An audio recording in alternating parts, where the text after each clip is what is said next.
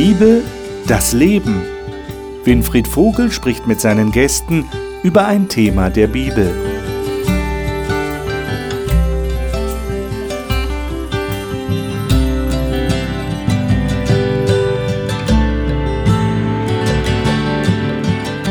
Willkommen zur Talkrunde über biblische Themen hier im Hope Channel. Wir haben letzte Woche angefangen, über das Buch Hiob zu sprechen. Das Buch Hiob, ein Buch der Bibel, möglicherweise das älteste Buch, das sich in der Bibel findet und das sehr existenzielle Fragen aufgreift. Die Sinnfrage, die sich eigentlich jeder Mensch auf dieser Erde stellen sollte. Wie ist das mit dieser Erde? Wie ist das mit all dem Bösen in dieser Welt? Und wie verträgt sich das mit einem angeblich so lieben Gott? Die Fragen hat Hiob auch bewegt. Und das Buch Hiob versucht, darzustellen, wie es überhaupt zu diesen Fragen gekommen ist, wie es überhaupt dazu gekommen ist, dass es Leid auf dieser Erde gibt und dass es da eben einen Gegenspieler auf der anderen Seite gibt, der gegen Gott und gegen die Menschen kämpft. Das ist wenigstens die Darstellung im Buch Hiob. Darauf wollen wir heute eingehen, nachdem wir das letzte Mal uns einen Überblick über das Buch Hiob verschafft haben. Und heute soll es um den Anfang des Buches Hiob gehen, wo wir einen Blick hinter die Kulissen bekommen. Was läuft da eigentlich ab? Sehr spannendes Thema. Wir wollen hier in dieser Runde darüber reden. Die Gäste sind hier im Studio und die darf ich Ihnen jetzt vorstellen. Jacqueline Büchner ist in einem christlichen Elternhaus aufgewachsen, studiert Psychologie und hat vor einigen Jahren eine bewusste Entscheidung für den Lebensweg mit Gott getroffen. Sie sagt, sie kann klar erkennen, wie gut Gott sie führt. Marion Gaffron war lange Jahre in der Geschäftsführung eines Pflegedienstes tätig, hat sich aber mit einer Lernakademie selbstständig gemacht und will damit Gott und Menschen dienen und ihren persönlichen Glauben in ihrem Umfeld aktiv leben. Rinaldo Kiriak hat Theologie in Deutschland und Österreich studiert und arbeitet als Pastor einer Freikirche. Er ist verheiratet und hat zwei Kinder. Er sagt, das Schönste an seinem Beruf sei der Austausch mit neugierigen, kritischen Menschen. Johannes Weigmann ist nach langjähriger Berufstätigkeit im Ruhestand und lebt praktisches Christentum, indem er bei der Flüchtlingshilfe und der Tafel in Mainz mithilft und weitere ehrenamtliche Aufgaben wahrnimmt. Ich freue mich, dass ihr hier seid. Begrüße euch. Lade euch ein, dass wir am Anfang vom Buch Hiob anfangen zu lesen. Jetzt ist es endlich soweit.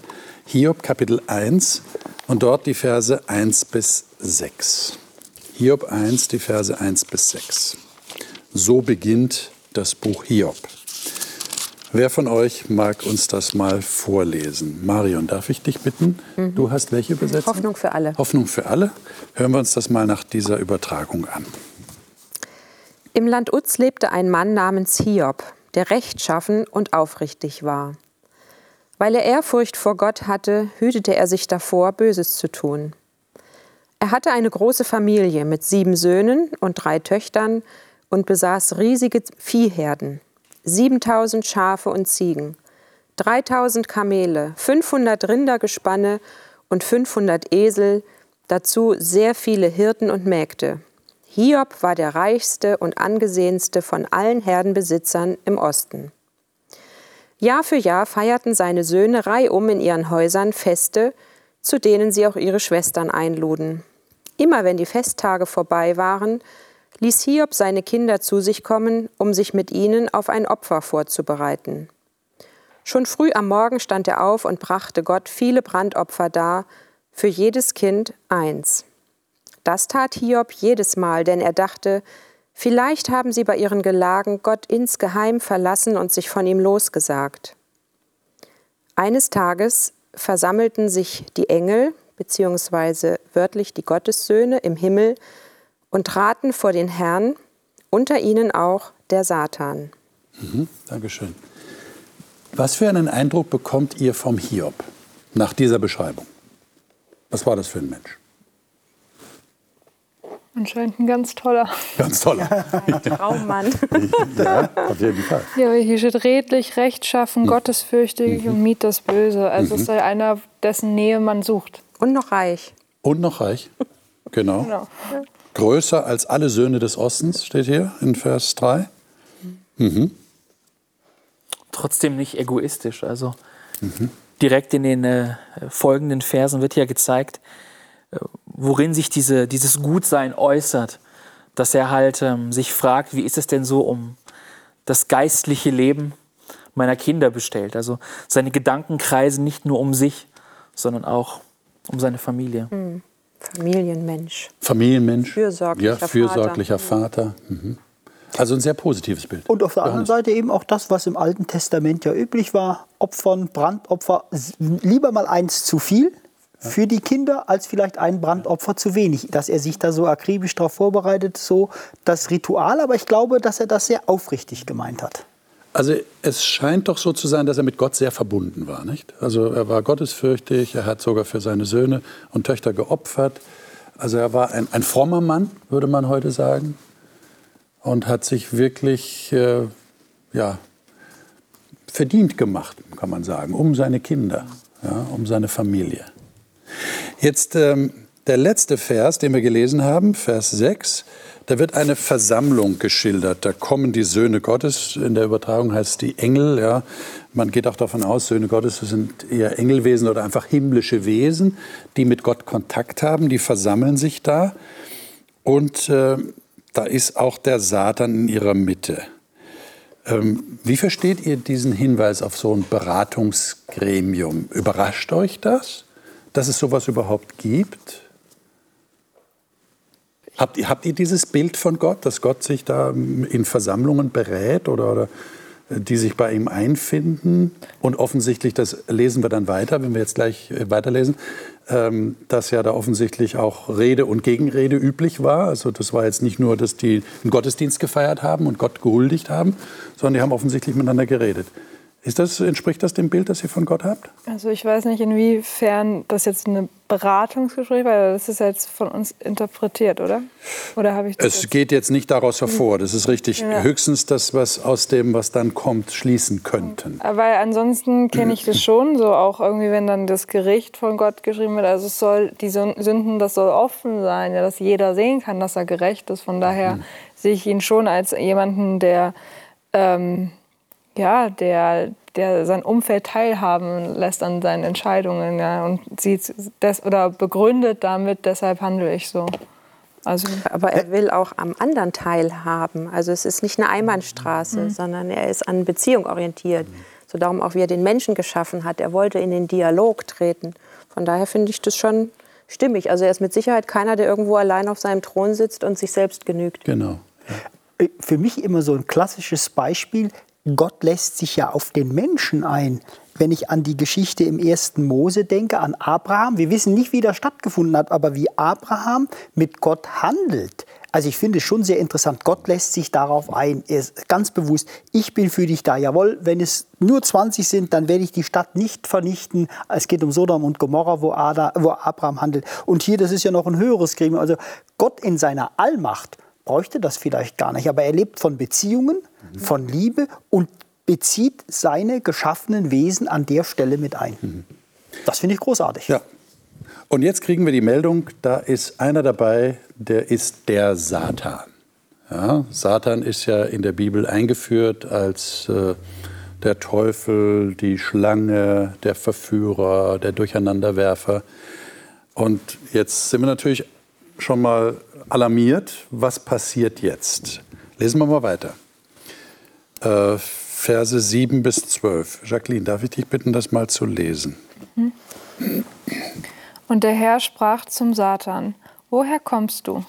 Und der Satan antwortete dem Herrn und sagte, Vom Durchstreifen der Erde und vom Umherwandern auf ihr.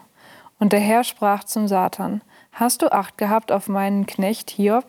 Denn es gibt keinen wie ihn auf der Erde ein Mann so rechtschaffen und redlich, der Gott fürchtet und das Böse meidet. Und der Satan antwortet dem Herrn und sagte, Ist Hiob etwa umsonst so gottesfürchtig? Hast du selbst nicht ihn und sein Haus und alles, was er hat, rings umhegt? Das Werk seiner Hände hast du gesegnet und sein Besitz hat sich im Land ausgebreitet. Strecke jedoch nur einmal deine Hand aus und taste alles an, was er hat, ob er dir nicht ins Gesicht flucht? Da sprach der Herr zum Satan, siehe, alles, was er hat, ist in deiner Hand. Nur gegen ihn selbst strecke deine Hand nicht aus. Und der Satan ging vom Angesicht des Herrn fort. Hm. Was macht ihr mit diesem Dialog? Was fangt ihr damit an? Was, was, äh, was kommt euch da in den Sinn, wenn ihr das lest? Das ist ja, erstmal überraschend. Also damit rechnet man ja jetzt nicht in der Form. Äh, was passiert da eigentlich? Also unheimlich viel. So irgendwie in jedem Vers kommt eine neue Information. Ähm, hier passiert nicht viel Nebensächliches. So das Erste, was ich mir gerade dachte, ist, okay, es gibt irgendwie eine, eine andere Dimension. Es gibt den Hofstaat Gottes mit unterschiedlich gesinnten Wesen und ähm, diese übersinnliche Welt ist sich selbst nicht genug. Also irgendwie ist sie an uns interessiert.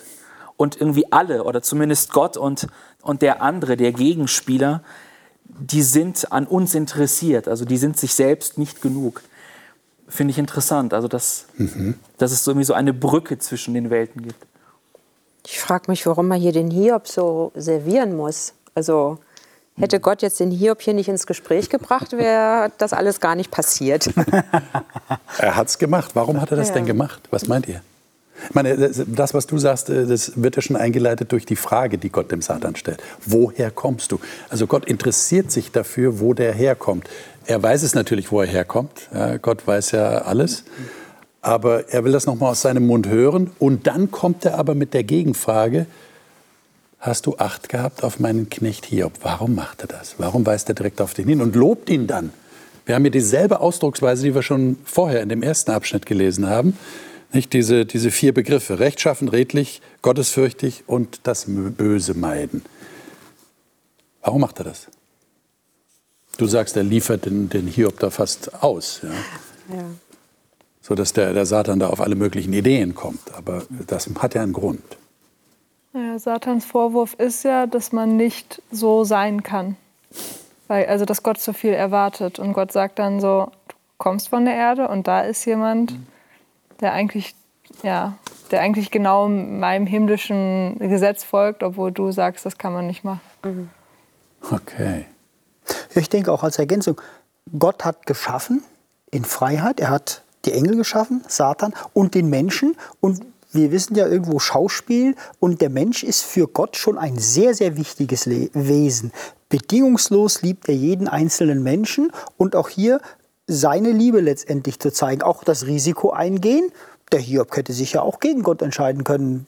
Das, was Gott ja in seiner Großartigkeit gemacht hat, den Menschen mit einem freien Willen ausgestattet, dass er sich gegen Gott entscheiden kann. Und ich denke, das war ihm Gott, glaube ich, wichtig, hier darauf hinzuweisen, hier gibt es Menschen, dann probier's doch mal, Satan. Ja, ja seine These war ja, dass Gott nicht vertrauenswürdig Richtig. ist. Dass er den Menschen etwas vorenthält und man ihnen nicht vertrauen kann. Und der Hiob ist offensichtlich einer, der den Gegenbeweis zu leben scheint. Und deswegen legt Gott ihn auf den Tisch und sagt, hier, deine These lautet, man kann nicht. Meine Gegenthese lautet, man kann doch. Guck dir den Hiob an. Das heißt, wie ist denn der Satan auf die Idee gekommen, dass der Hiob äh, Gott aus nicht so positiven, nicht so lauteren Motiven heraus dient? sondern was haben will dafür, weil er was kriegt dafür. Er ist ja so gesegnet, ihm geht es ja so gut. Also dient er Gott und kniet vor ihm nieder und betet ihn an. Und der Satan sagt, das macht er nur deshalb. Aber nimm ihm das alles weg und dann wird das anders sein. Wie kommt er auf diese Idee? Ist das einfach so typisch menschlich? Das, so sind wir halt. Wir wollen was haben, so unser Gefühl für Gerechtigkeit. Wenn ich was kriege, dann leiste ich auch was.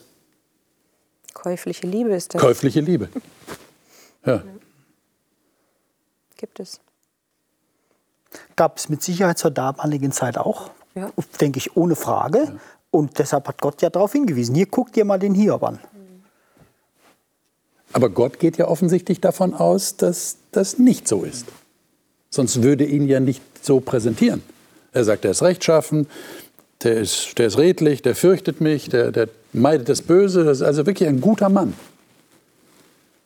Und jetzt kommt der, der Satan und sagt, na, ob das wirklich so stimmt. Ich habe den Eindruck, dass Gott weiß, wie der Hiob zu ihm steht. Also dass er kann ihn einschätzen. Also er ist jetzt nicht irgendjemand, der, der unbedarft glücklich lebt, sondern mir scheint, dass Gott dem Hiob auch hier vertraut, dass Hiob ihm vertraut. Also dass da eine Beziehung dasteht, die belastbar ist. Und deswegen kann Gott dann ihn auch so präsentieren. Ja, aber da könnte man doch sagen, na, wenn er das so genau weiß, dann kann er doch dem Satan einfach sagen, du, ich weiß das. Und mir genügt das, dass ich das weiß. Wenn dir das nicht genügt, dann hast du eben Pech gehabt. Aber ich glaube an den Hiob. Der dient mir aus rechtschaffenem Herzen. Hätte er doch sagen können. Warum macht er das nicht? Einen offenen Prozess führt. An einer anderen Stelle in der Bibel wird halt gesagt, es gab da anscheinend einen Kampf irgendwie vor dieser Begebenheit hier jetzt auch noch und dass Satan Engel mitgezogen hat. Und jetzt müssen, und diese Engel müssen halt auch sehen, dass Gott recht hat und nicht Satan. Und deshalb, also das geht um mehr Personen als nur Satan und Gott, sondern alle sollen halt offenbar äh, also sehen können, wer hier recht hat. Und ich glaube, das müssen wir im Hinterkopf bewahren.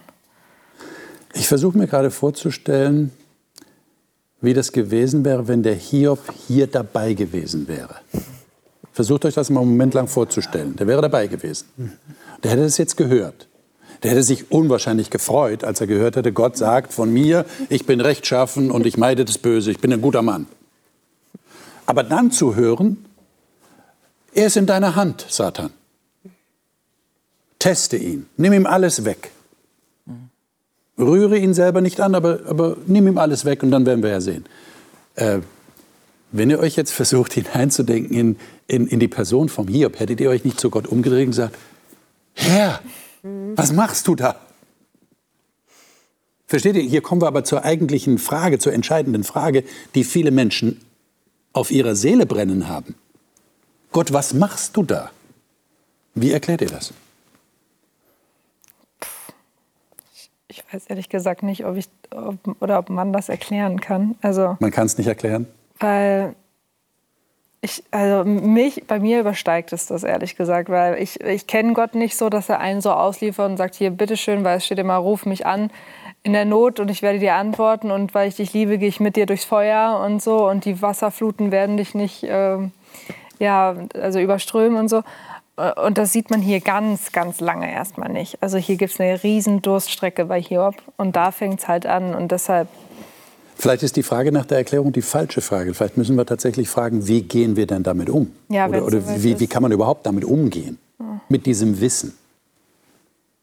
Es klingt erstmal eigenartig, nicht? Also ähm, natürlich ist das alles brutal, was da noch kommt. Ja? Aber im Moment sind wir ja noch nicht so weit. Ja?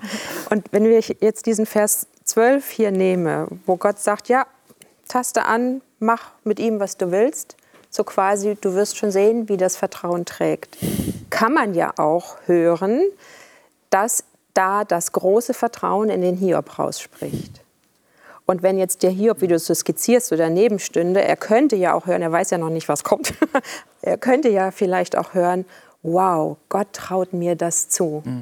Gott weiß, dass ich ihm vertraue. Das stärkt ihn ja auch. Also das drückt ja enorm was aus. Also könnte Hiob auch mit solchen Ohren hören. Ja, also es liegt so beides drin, wenngleich die Härte dessen, was halt passiert, die ist ja hier im Moment Und wenn wir das mit dem verbinden, was du gerade gesagt hast, Jacqueline, dann könnte man sich ja sogar ganz mutig vorstellen, dass Gott seine Hand auf die Schulter des Hiob legt Ja. und sagt, Hiob, Du schaffst das. ich lass dich nicht allein, du schaffst das.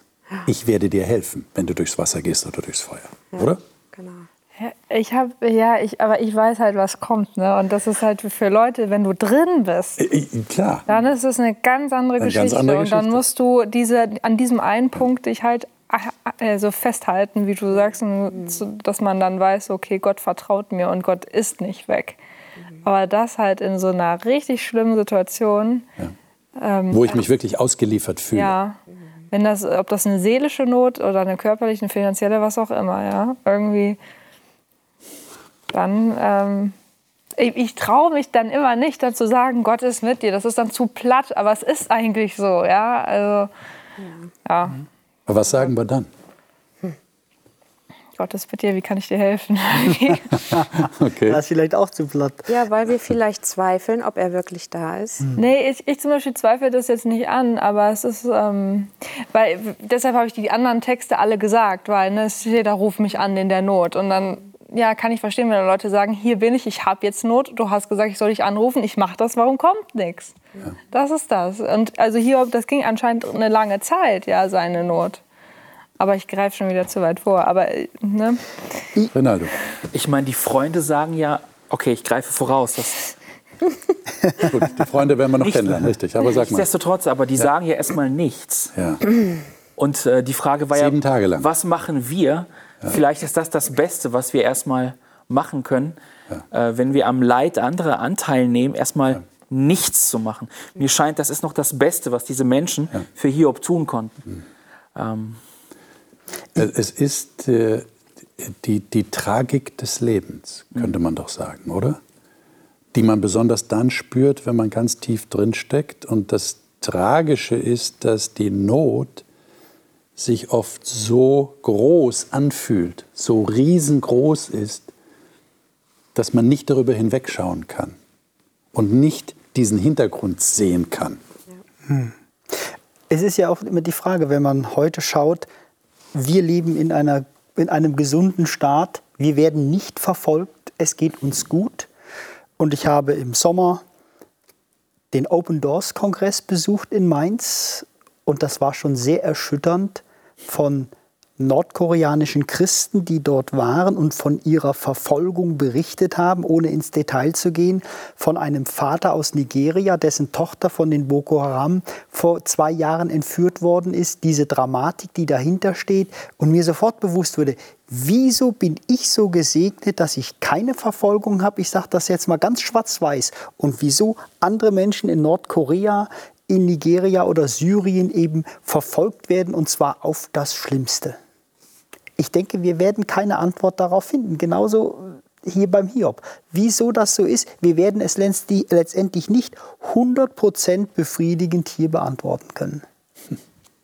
Na, vor allem, wir als Leser erfahren ja, was da passiert. Ja. ja.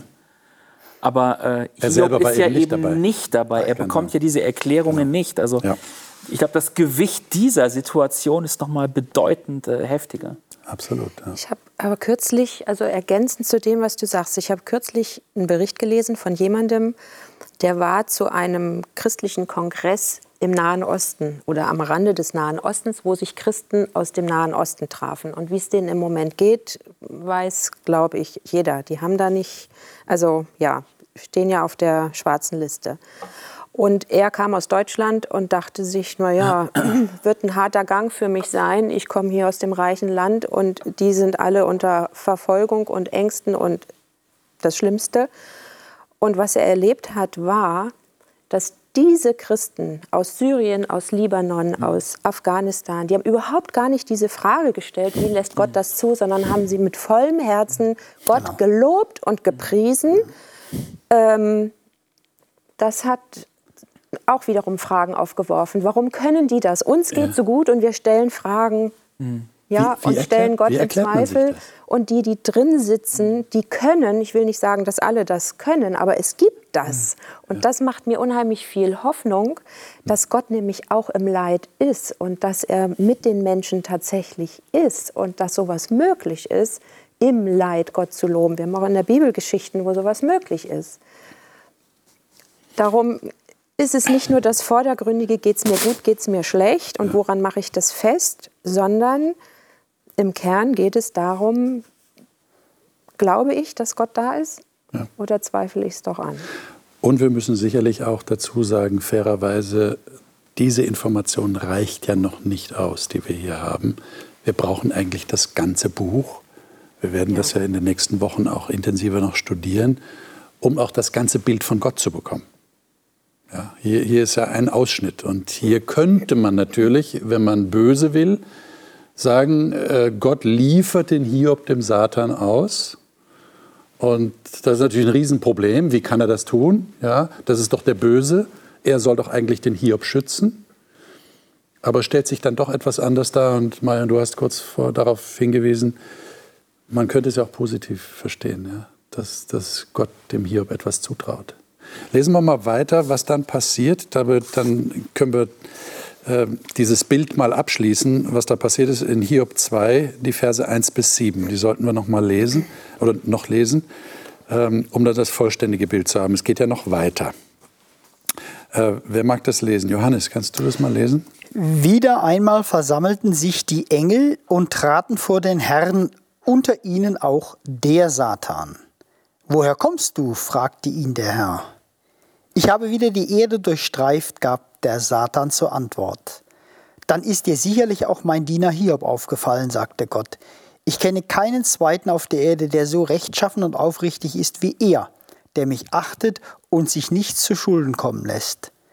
Immer noch vertraut er mir, obwohl du mich ganz dazu verleitet hast, ihn ohne Grund ins Unglück zu stürzen. Der Satan erwiderte bloß, kein Wunder, er selbst ist doch noch mit heiler Haut davongekommen. Ein Mensch gibt alles her, was er besitzt, wenn er damit sein eigenes Leben retten kann. Greif nur seinen Körper und seine Gesundheit an. Ganz sicher wird er dich dann vor allen Leuten verfluchen. Der Herr entgegnete, ich erlaube es dir, greif seine Gesundheit an, doch lass ihn am Leben. Da verließ der Satan den Herrn und die Engel und schlug zu. Eitrige Geschwüre brachen an Hiobs Körper aus von Kopf bis Fuß. Also es klingt ja ganz ähnlich wie vorher. Also wir haben denselben Dialog, äh, fast wörtlich wiederholt.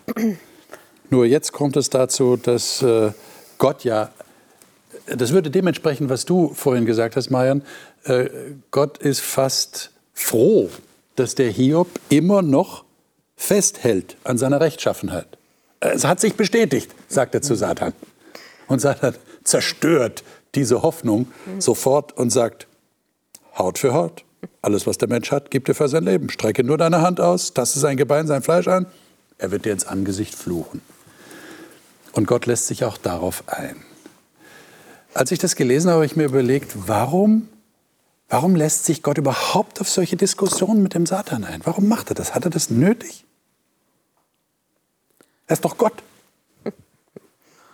Also die grundlegende Frage scheint ja zu sein, oder eine der grundlegenden Fragen, ist Gott liebenswürdig? Mhm. Um seiner selbst willen oder aufgrund äh, all der Boni, die, die er so verteilt? Und ähm, naja, anscheinend nimmt Gott diese Frage, ob er liebenswürdig ist, äh, ernst. Also das ist ihm, es ist ihm nicht egal, wie er gesehen wird wie sein Charakter wahrgenommen wird. Das möchte er nicht auf sich sitzen lassen, äh, dass der Teufel sagt, du um deiner selbst willen bist gar nicht so anziehend. Ja, und es geht um Vertrauen. Und ich kann Vertrauen nicht mit Macht erzwingen. Genau. Mit einem Machtwort und sagen, und so ist es. So gewinne ich kein Vertrauen. Sondern Vertrauen kann nur im Leben entstehen. Und würde er Satan jetzt hier das Wort verbieten, würde es eigentlich nur Satan bestätigen, siehst du, ich habe doch gewusst, du bist ungerecht und machtbesessen mhm. äh, und nicht vertrauenswürdig. Aber Gott geht es darum, wie du auch gesagt hast, nicht nur Satan, sondern der ganzen Welt, den ganzen Engelheeren zu zeigen, dass er vertrauenswürdig ist. Und das muss durchlitten werden. Das kann man nicht einfach argumentativ mhm. irgendwie beenden. Aber ich finde es ja faszinierend, wie abhängig sich Gott von einem Menschen macht. Ja. Ich meine, es fällt uns schwer, wir können uns nicht in Gott hinein versetzen. Ja? Wenn ich jetzt sage, versetzt euch in Gott hinein, werde ich sagen, was für ein irrer Gedanke, kann ich nicht. Aber, aber wenn wir mal versuchen, mal das nachzudenken, was Gott denkt, er macht sich abhängig von diesem Hiob. Ja. Warum macht er das? Wagt er das? Das ist ja ein Mensch. Das ist ja kein Übermensch, der sagen kann, das wird überhaupt kein Problem sein. Das ist ein Spaziergang für den. Du kannst machen, was du willst mit dem. Du kannst ihn sogar halb totschlagen. Er wird immer noch an mir festhalten. Gott scheint wirklich eine Menge äh, Vertrauen zu haben. Gott, Gott ist offen. Gott, die Liebe und das geht nur durch Offenheit, das geht nur durch Vertrauen und setzt hier alles dran. Wir haben ja hier in der Bibel oder auch im Hiob die Dinge beschrieben, nur äh, die wir halt eben haben. Ich bin der festen Überzeugung, dass es in der Geschichte in der Vergangenheit genug Menschen gegeben haben, wo Gott auch enttäuscht war, dass Menschen ihn dann auf einmal verleugnet haben oder was auch immer passiert sein mag, dass wir hier, wie gesagt, ein positives Beispiel haben und wie viele Enttäuschungen wird Gott erlebt haben und Gott sagt ganz, das ist ich der festen Überzeugung, aufgrund der Liebe und der Freiheit, in der er geschaffen hat, dass er uns Menschen die Freiheit lässt und im Falle eines Falles gegen diesen machtvollen und allmächtigen Gott auch gegen ihn zu entscheiden. Und Gott wird dies respektieren. Also es hätte auch anders ausgehen können. Ich meine, wir, wir wissen jetzt schon ein bisschen mehr, weil wir das Buch Hiob schon gelesen haben. Äh, unsere Zuschauer haben das vielleicht noch nicht gemacht. Also äh, wir können jetzt schon mal verraten, Hiob hat sich ja bewährt. Aber es hätte ja auch anders ausgehen können. Ja. Mhm. Ja. Na, vor allem zeigt ja das Buch Hiob einen sehr, sehr mächtigen Gott. Das wird ja später ausführlich beschrieben. Aber gerade hier nutzt er seine Macht nicht, um dieses Problem zu lösen. Also es gibt anscheinend keine Abkürzung für diese Glaubwürdigkeitskrise. Also mit Macht konnte Gott das nicht lösen oder wollte er es nicht lösen. Mich erinnert das an die ersten Seiten in der Bibel mit Adam und Eva. Mhm. Ähm, wo das eben ja nicht geklappt hat. Jetzt mal mhm. so die Parallele. Ja? Also Adam und Eva haben versagt. Ähm, sie haben gezweifelt. Umso mehr, umso erstaunlicher ist es, dass Gott so hier Ja, Hiob. aber Gott geht das ein. Man kann ja auch sagen, warum mhm. hat er diesen blöden Baum in den Garten gestellt? Wäre alles so schön einfach gewesen. Aber das ist das Prinzip der Liebe, mhm. dass diese Freiheit lässt und auch bereit ist, Schmerzen zu erleiden und Enttäuschung und äh, Verlust das ist Gott in seinem Wesen. Und er hat eine Lösung, das wissen wir von Anfang der, der Bibel, von den ersten Seiten. Äh, und auf dieser Basis findet auch diese Geschichte statt. Und es hätte so oder so ausgehen können. Es ist offen. Jetzt sagt mal ganz ehrlich, hilft euch diese Darstellung, die wir im Buch Hiob finden, in eurem eigenen Leben? Oder habt ihr vielleicht auch so Gedanken in euch selbst oder habt Stimmen, die ihr von anderen hört, die da sagen, ähm, warum rettet Gott mich nicht?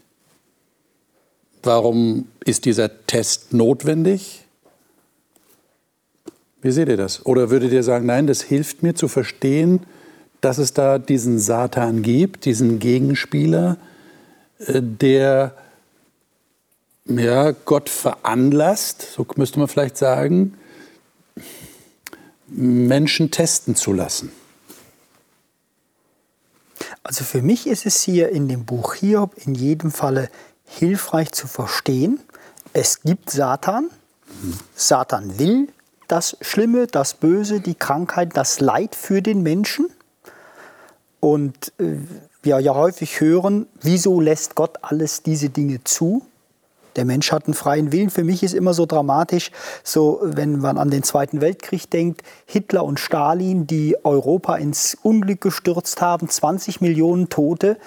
Ja, Gott wird darüber sehr, sehr traurig gewesen. Das ist für mich überhaupt keine Frage. Aber er respektiert auch den freien Willen, so viel Leid und Elend da kommen mag. Und da ist mir das Buch Hiob ja, Satan ist derjenige, da weiß ich es ganz genau, der will Leid und Böse für den Menschen und für die Welt. Aber könnt ihr nicht verstehen, dass Leute tatsächlich ein Problem damit haben, dass Gott nicht eingreift? Ja, natürlich. Bei all dem natürlich, Leid auf klar. dieser Welt.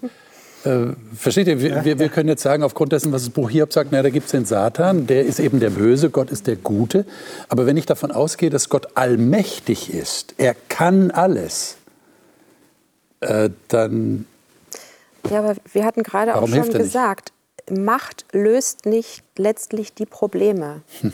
Er könnte machtvoll eingreifen, aber je mehr er das täte, desto mehr würde er unsere Freiheit beschneiden. Und das wiederum widerspricht seinem Grundprinzip. Das heißt, das Problem ist nicht in erster Linie Macht, das ist nicht die Machtfrage. Oder? Entnehme ich jetzt dem, was du sagst. Es geht nicht die in erster Macht hat er, also das ja, zweifle ich überhaupt nicht ja, ja. an. Aber, aber, aber es geht nicht um es geht nicht darum, jetzt zu entscheiden, wer hat die größere Macht, sondern es geht um was Tieferes. Es geht um die Macht der Liebe, so heißt das so schön. Ja? Und ja. die Liebe hat völlig andere Gesetzmäßigkeiten als die, die Macht der Gewalt. Und die treffen hier aufeinander. Der eine denkt, also Satan denkt hier in diesen Mustern der Macht der Gewalt. Ja, ich führe Gewalt ein und dann passiert das und das. Und Gott kämpft mit der Liebe. Es sind ganz andere Waffen, ganz andere Prinzipien. Äh, und die führen leider halt auch viel Elend und Not herbei, weil wir Menschen genau dazwischen stehen in dieser Spannung. Ich meine, ich überlege gerade, testen wir nicht auch andere Menschen unwillkürlich, manchmal ohne dass wir es uns bewusst machen, wenn wir Menschen kennenlernen? Und wir nicht wissen, ob wir denen vertrauen können oder nicht, oder? Ich meine, wir testen sie. Testen wir sie nicht? Ich mache das sogar schon, ganz oder? offen. Was? ja, ich, klar. Also, Na, insgeheim würde ich jetzt mal sagen. Gar nicht so, meine, vielleicht Ja, machst du es ich- offensichtlich, aber nee, also klar. Ich, wir warten ich einfach ab, wir versuchen den kennenzulernen. Wie Ich ist teste der? schon, ich teste schon Leute aus. Also ja, aber naja, jedenfalls. Ähm, Aber jetzt wäre die Beispiel- wichtige Frage, warum machst du das? Ja, Was um ist zu der gucken, tiefere wie weit Grund? ich gehen kann. Also um zu gucken, was, was kann mich erwarten von dieser einen Person. Genau. Also, ja, Eigentlich geht es um die Frage, wie viel Vertrauen ist möglich, ja, oder? schon, ja. Wie viel Vertrauen ist möglich? Worauf kann ich bauen? Genau, was ist unsere Grundlage Genau. eben? Wie, ja. Und ich würde gern, gerade was du sagst, du bist nun jung. Ich bin jetzt über 30 Jahre verheiratet und bin froh und dankbar für meine Frau. Da kann ich 100% vertrauen, auch im Gegenzug, auch wenn man streitet, unterschiedliche Auffassungen hat, auch wenn man mal ein böses Wort verliert. Aber der, das Grundfundament des Vertrauens ist gelegt und ich bin der festen Überzeugung, dass das auch bis zum Ende unseres Lebens und Ehe halten wird. Aber du wolltest jetzt nicht sagen, dass du sie 30 Jahre lang getestet hast. Na, na, natürlich nicht. Das ist im Laufe der Zeit ist das gewachsen und irgendwann äh, braucht man dann nicht mehr zu testen. Braucht man nicht da kann mehr man zu sich, testen, da kann man. sich aufeinander verlassen. Ja. Das ist überhaupt keine Frage, finde ich. Ja. Aber am Anfang ist es schon ein, ein, ein Kennenlernen Natürlich, und. Ausprobieren und, und wie Natürlich. ist der andere, was für einen Charakter hat er. ja, auf jeden Fall. Ja. Rinaldo. Aber es ist ja auch, also der Begriff Test trifft es ja auch nicht ganz.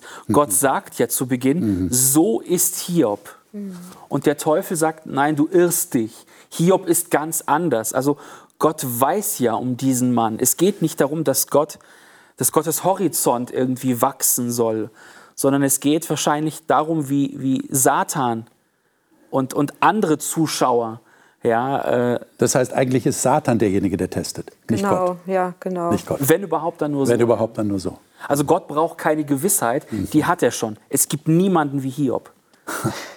Ja, aber dennoch finde ich, ähm, finde ich jetzt in dieser Geschichte so schwierig, dass so lange nichts passiert. Es ist ja auch ein Schock. Also das muss ja auch schockieren. Definitiv. Also da, das einzige Tröstende, was mir da noch einfällt, ist irgendwie, dass in Jesaja steht, meine Gedanken sind nicht eure Gedanken.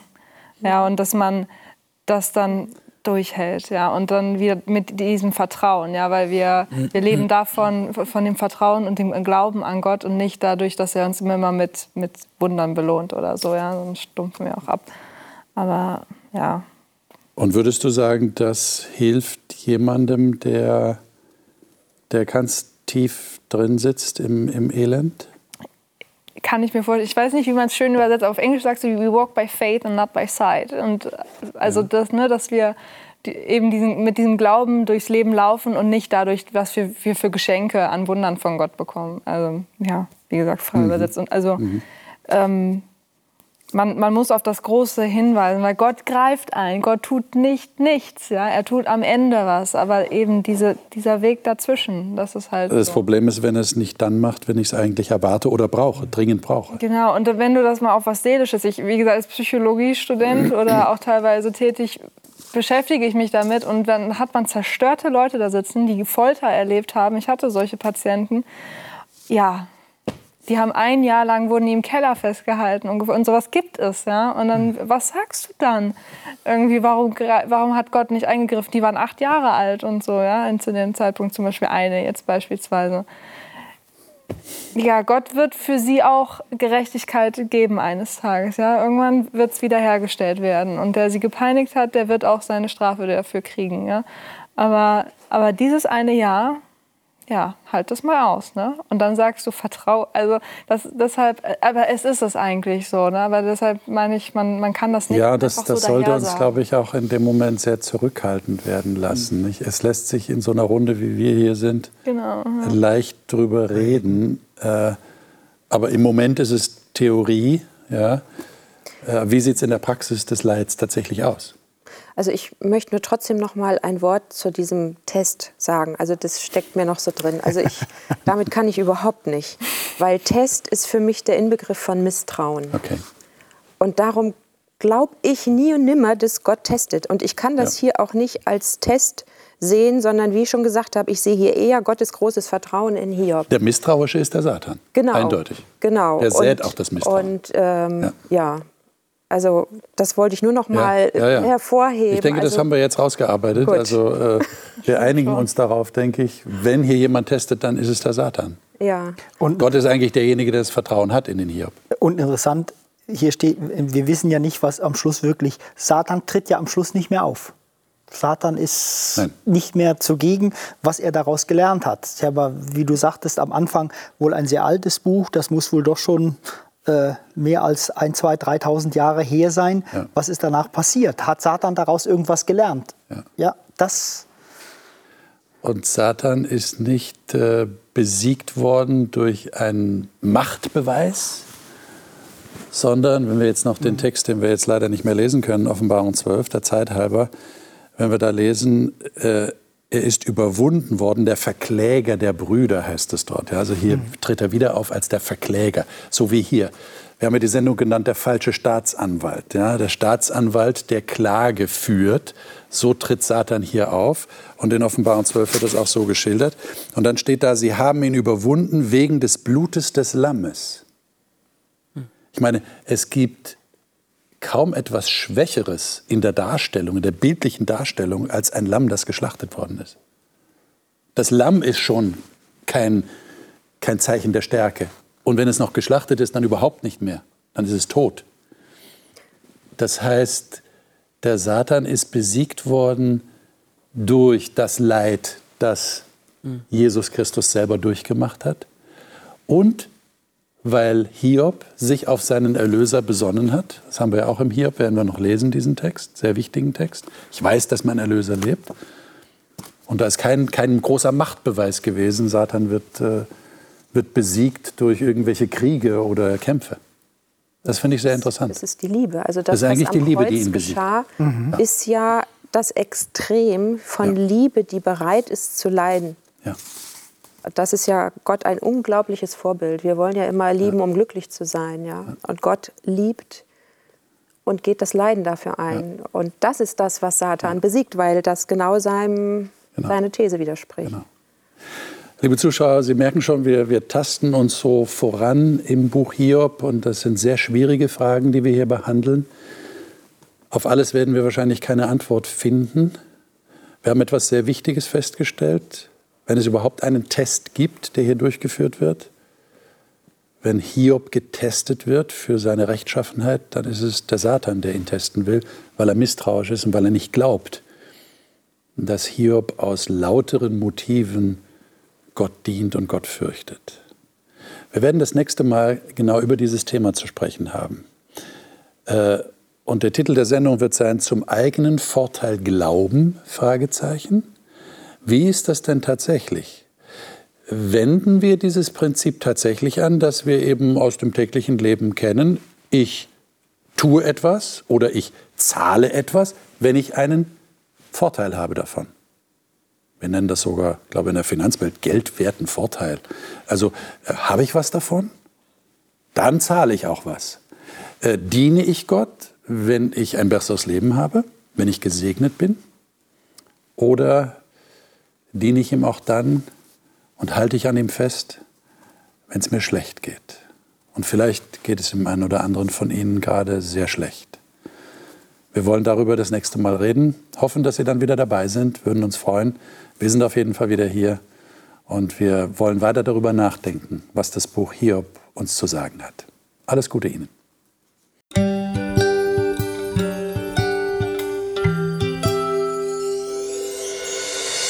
Sie hörten auf Hope Channel Radio die Bibel, das Leben mit Winfried Vogel und seiner Gesprächsrunde.